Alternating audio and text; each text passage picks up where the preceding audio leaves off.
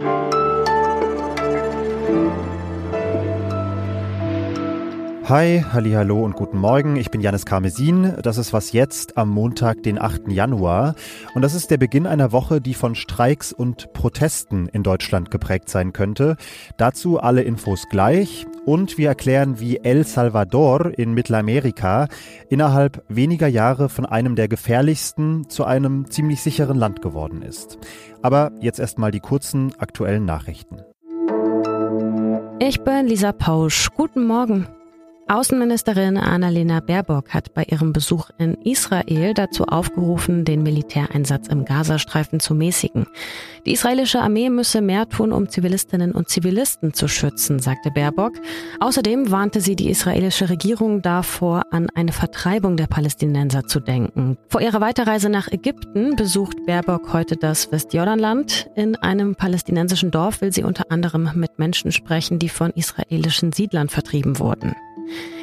Die frühere linken Politikerin Sarah Wagenknecht will in Berlin heute ihre neue Partei offiziell gründen und ihr Parteiprogramm vorstellen. Die Partei soll aus dem Verein Bündnis Sarah Wagenknecht hervorgehen, kurz BSW. Sie hat im vergangenen Jahr schon knapp anderthalb Millionen Euro an Spenden gesammelt. Die BSW soll im Juni bei der Europawahl antreten. Noch ist unklar, ob sie auch an den Landtagswahlen in Sachsen, Brandenburg und Thüringen teilnimmt. Die Linksfraktion im Bundestag hatte sich nach dem Parteiaustritt von Wagenknecht Wagenknecht und neun ihrer MitstreiterInnen aufgelöst. Und die Deutsche Bahn hat gestern Abend angekündigt, beim Arbeitsgericht in Frankfurt einen Eilantrag zu stellen, in der Hoffnung, dass der Streik doch noch gestoppt wird. Um die große Streikwoche geht es auch gleich im Gespräch. Redaktionsschluss für diesen Podcast ist 5 Uhr. Werbung. Diese Woche in der Zeit? Die Bücher des Frühlings. 16 Seiten blühende Fantasie von gefährlichen Liebschaften, einer Flucht auf dem Mississippi und magische Erzählkunst. Das Literaturspezial zur Buchmesse in Leipzig. Die Zeit, Deutschlands größte Wochenzeitung. Jetzt am Kiosk oder direkt bestellen unter zeit.de/slash bestellen.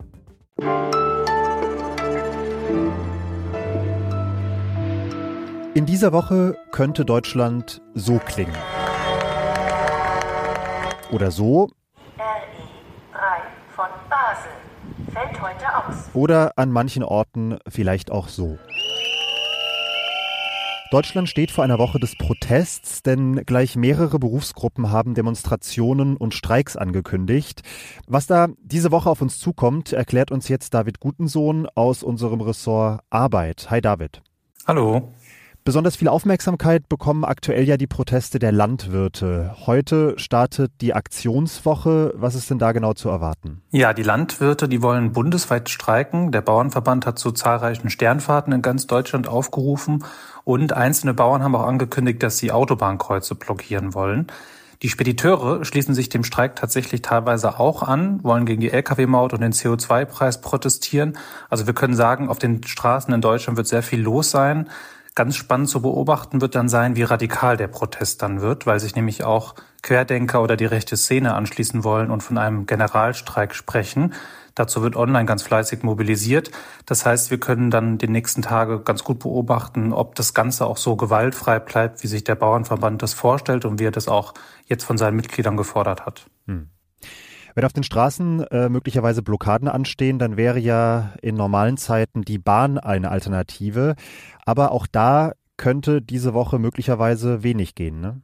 Ja, genau. Die GDL wird ab Mittwoch streiken bis Freitagabend. Das haben sie gestern Abend bekannt gegeben, denn der sogenannte Weihnachtsfrieden ist geendet. Also theoretisch hätten sie auch schon ab heute wieder streiken können, haben sich aber für den Mittwoch entschieden. Das liegt nicht an dem verbesserten Angebot der Deutschen Bahn, sondern ganz simpel daran, dass der Deutsche Beamtenbund, zu dem auch die GDL zählt, in Köln eine wichtige Tagung abhält und da sollen die GDL-Mitglieder problemlos hinreisen können. Schade eigentlich, weil es wäre bestimmt ein schönes Bild gewesen, Klaus Weselski in einem völlig überfüllten Flixbus zu sehen. Aber die Gewerkschaft hat eben angekündigt, erst ab Mittwoch zu streiken und nicht schon früher. Und auch mit dem Krankwerden wartet man am besten noch, denn Arztpraxen könnten möglicherweise auch zum Teil geschlossen bleiben. Worum geht's denn dabei? Das wird ganz spannend zu sehen. Nämlich am Dienstag wird es einen großen Krisengipfel geben mit Karl Lauterbach und den niedergelassenen Ärzten. Da geht es vor allen Dingen darum, dass die Ärzte Honorarerhöhungen fordern. Lauterbach lehnt das Stand jetzt noch ab. Äh, je nachdem, wie der Gipfel abläuft und mit welchem Ergebnis der endet, könnte es dann auch wieder dazu kommen, dass äh, einige Praxen in Deutschland schließen, wie das jetzt auch zwischen den Jahren beispielsweise schon der Fall war. Also uns erwartet definitiv in vielen Branchen eine heftige Streikwoche. Ja, und es ist noch gar nicht alles. In den kommenden Wochen könnten noch weitere Branchen dazukommen. Auch da könnten Streiks beginnen, unter anderem im Einzelhandel oder in der Pharma- und Chemieindustrie. David, danke dir. Gerne. Und sonst so? In einem Hotel in der ghanaischen Stadt Tamale läuft aktuell ein Weltrekordversuch.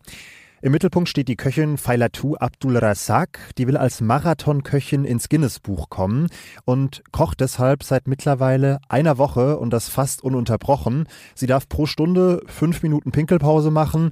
Die kann sie aber auch ansammeln, um alle zwölf Stunden für eine Stunde schlafen zu können.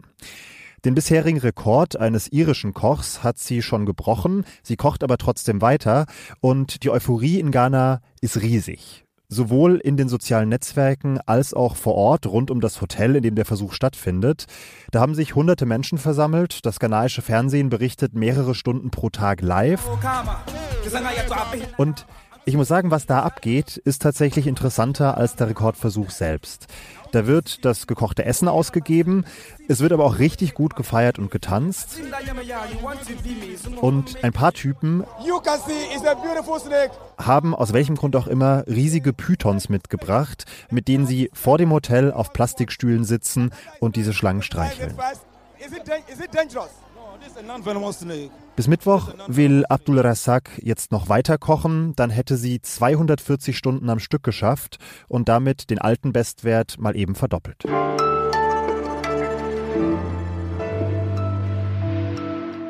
Vergangene Woche eine Pressekonferenz der Regierung in El Salvador. In el año 2023 son 154 homicidios. Da meldete der Justizminister, dass im vergangenen Jahr nur 154 Morde im Land registriert worden seien. Und wenn diese Zahl nur ansatzweise stimmt, wir können sie nicht unabhängig überprüfen, dann ist sie tatsächlich bemerkenswert. Denn jahrelang waren es in El Salvador jährlich tausende Morde. Das Land steckte in einem brutalen Bandenkrieg und galt als eines der gefährlichsten Länder der Welt. Was ist seitdem passiert? Wie konnte diese Zahl so massiv sinken? Das hat sich mein Zeitkollege Miguel Helm vor Ort angeschaut. Hallo Miguel. Hi Janis, grüß dich. Inwiefern hast du denn diese Veränderung vor Ort gespürt? Einen meiner ersten Tage ähm, in El Salvador, da bin ich mit dem Taxi raus aus der Hauptstadt gefahren in den Norden. Der Taxifahrer meinte zu mir so direkt so, vor zwei Jahren, ich hätte den Teufel getan, dich hierher zu fahren. Und dann meinte er zu mir, die hätten uns erpresst und danach vielleicht umgebracht. So, so war das an vielen Städten. Die wurden von den Banden regiert. Die Polizei hatte da überhaupt nichts zu sagen.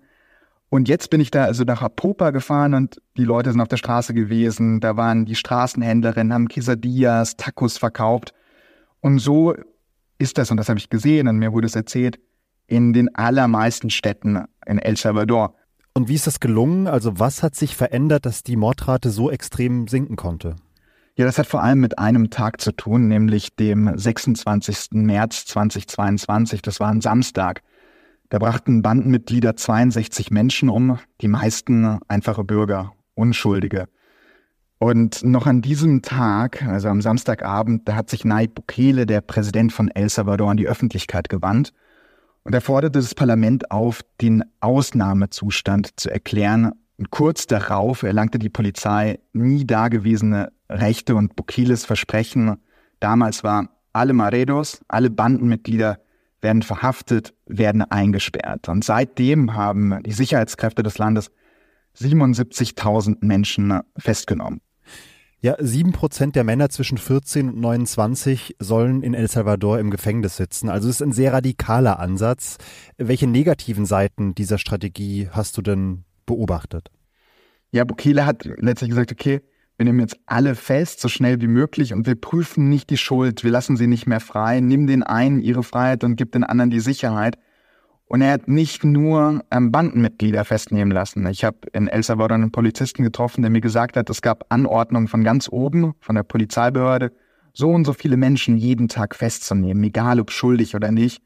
Das ähm, ergeben mehrere Recherchen von einer unabhängigen Organisation, NGOs. Es ist in El Salvador im Ausnahmezustand nahezu jeder dritte Inhaftierte willkürlich festgenommen wurde. Wegen einer schiefen Mütze, wegen eines nervösen Blickes oder einfach so. Und ich habe eine Mutter lange begleitet, als ich dort war, deren Sohn wahrscheinlich willkürlich verhaftet wurde. Und ihr wurde nicht gesagt, wo er ist. Sie musste das alles selbst rausfinden. Sie hat wochenlang von einem Gefängnis gewartet. Sie hat Briefe geschrieben äh, über ihre Anwälte. Nie kam was zurück. Und sie, sie wartet vor, vor einem Gefängnis dreimal die Woche, dass, dass ihr Sohn freigelassen wird. Hm. Das heißt, für die Sicherheit wird letztlich der Rechtsstaat ausgehöhlt. Jetzt haben andere Länder in der Region in Lateinamerika ganz ähnliche Probleme mit hohen Mordraten, mit organisierter Kriminalität. Wie wird denn Bukeles Vorgehen in der Region wahrgenommen? Kannst du dazu was sagen? Ja, die ganze Region, also ganz Lateinamerika, schaut auf El Salvador und in mehreren lateinamerikanischen Ländern das sagen Experten, wird dieser Bukelismus mit, mittlerweile als Alternative zu demokratischen Systemen gehandelt. Und man kann nach Guatemala schauen, nach Honduras, nach Kolumbien oder anderswo. Da findest du überall Politiker, die damit werben, dieses Experiment von Bukele zu wiederholen, um eben Sicherheit endlich zu schaffen. Übrigens wird Anfang Februar in El Salvador gewählt und eigentlich sieht die Verfassung keine Wiederwahl eines Präsidenten vor. Bukele hat aber getrickst, er hat sich kurzfristig beurlauben lassen, kann erneut antreten und hat extrem hohe Zustimmungswerte, sieht also so aus, als ginge sein Projekt weiter. Miguel, vielen, vielen Dank erstmal. Gerne. Und für Sie da draußen sind wir wie immer erreichbar unter wasjetzt.zeit.de. Das Update gibt's um 17 Uhr am Nachmittag. Alles Gute, ciao und bis bald. David, das Ressort Arbeit arbeitet aber weiterhin in dieser Woche? Das arbeitet und hat auf jeden Fall sehr, sehr viel zu tun.